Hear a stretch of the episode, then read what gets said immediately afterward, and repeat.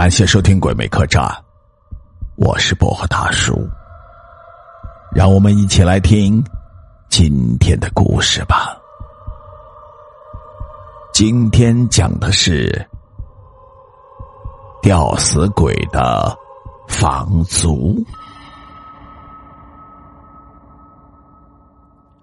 因为城市改造商业区要进行部分房屋的拆迁，所以最近旧楼里的人都陆续开始搬离。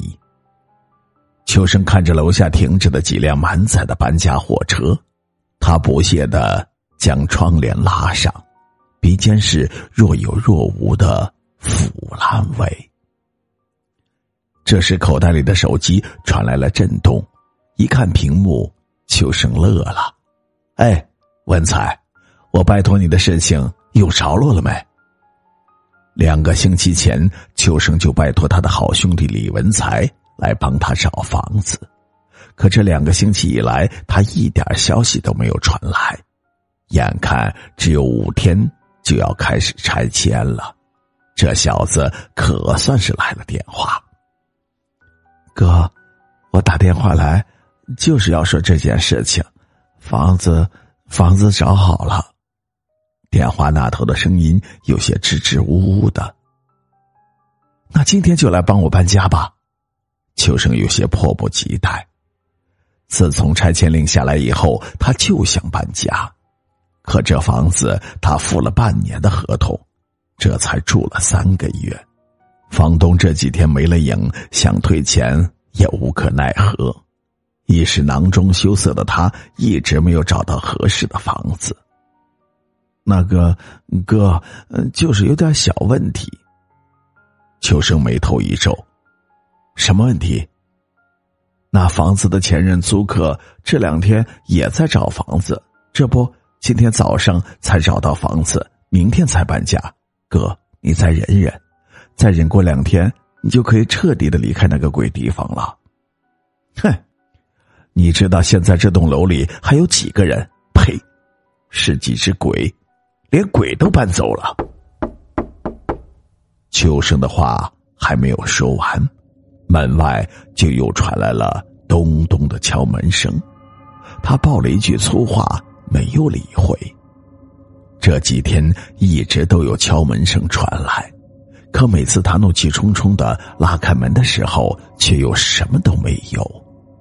这几天搬家的人也多，敲错门也正常，但每天这个时候都有人来敲他的门，让他莫名的烦躁了起来。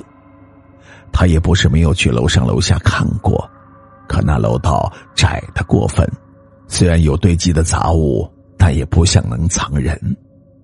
嗨，估计是小孩子无聊闹着玩吧，他这样想着来安慰自己。这不，门外的敲门声只响了一分钟左右就没有了。不过，这倒是让秋生想起了房东。他敲门也只是敲一分钟左右，因为怕影响其他人，所以也只是轻轻的敲。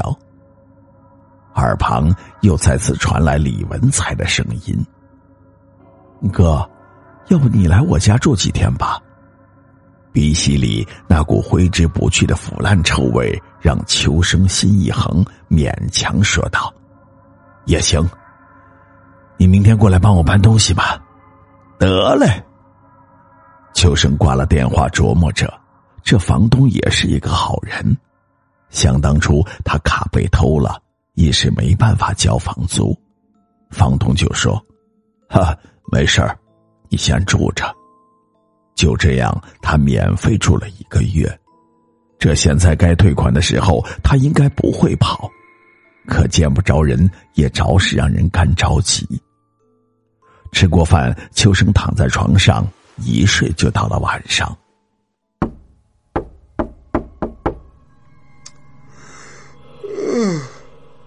大约七八点钟左右，那敲门声又响了起来。靠！秋生爆了一句粗口，翻起身就直冲门口。门一拉开，居然是许久不见的房东。只见他的脸色惨白，在楼道的昏黄灯光里，他朝秋生笑了一笑，舌头不知怎么的伸的有点长。迷迷糊糊的秋生见房东递了一个信封给自己，房东也没有说话，就伸着长舌头看着秋生，像一个调皮的孩子，那模样有股说不出来的怪异。秋生刚想问问房东最近去哪儿了。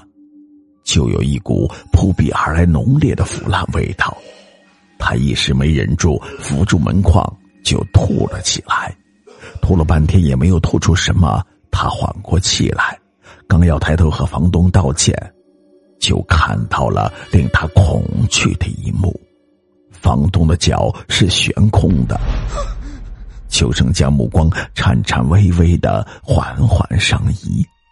发现房东的脖子上还套着一条没有尽头的绳子，而他的长舌头是吊死的时候被勒出来的，面色不是惨白，而是酱紫，眼睛也是凸出来的，似乎是察觉了秋生的目光。房东低头笑着看了他一眼，僵硬的面部被扭曲出微笑的表情。那长长的舌头还动了一下，一声惨叫后，秋生晕了过去。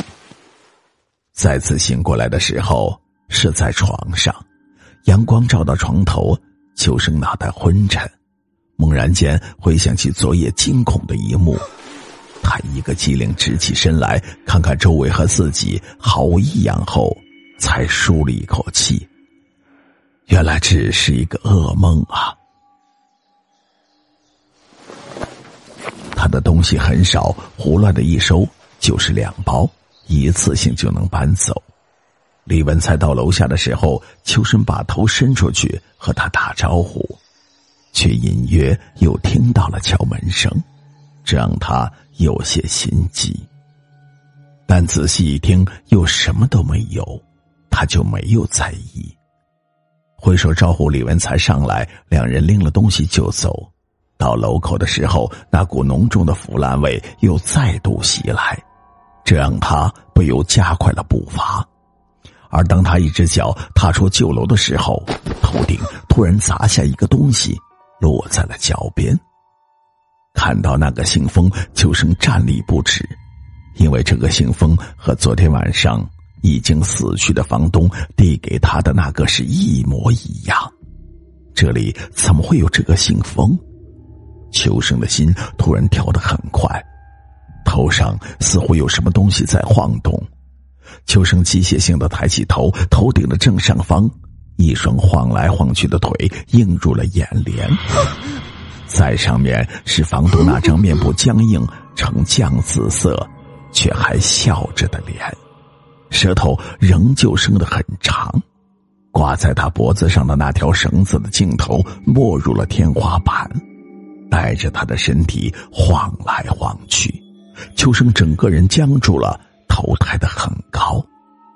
文才走在后面，有些疑惑，他不明白为什么秋生盯着天花板发呆。接过秋生手里的信封，他笑道：“哥，这里又没有鬼，你别做出一副见鬼的表情。”边说边打开了信封，只见里面装了一些钱。还有一张纸条，是房东写给秋生的。秋生，这几天一直去找你，想退你房租，可你都不怎么理我。昨晚把钱给你，你却把它丢在了地上。现在我把钱给你，你不要再拒绝了。可以的话，我其实很想留你和我一起住的。这里问一句，你愿意吗？我以后都不会再收你的钱了。李文才刚念完，只听见秋生一声的惨叫，整个人僵硬的站着，头部向下垂，双手无力的放在两侧。哥哥你怎么了？李文才一步上前推了一下秋生。只见秋生的脑袋晃动了一下脸色青紫舌头伸得很长。李文才连滚带爬的爬出了酒楼。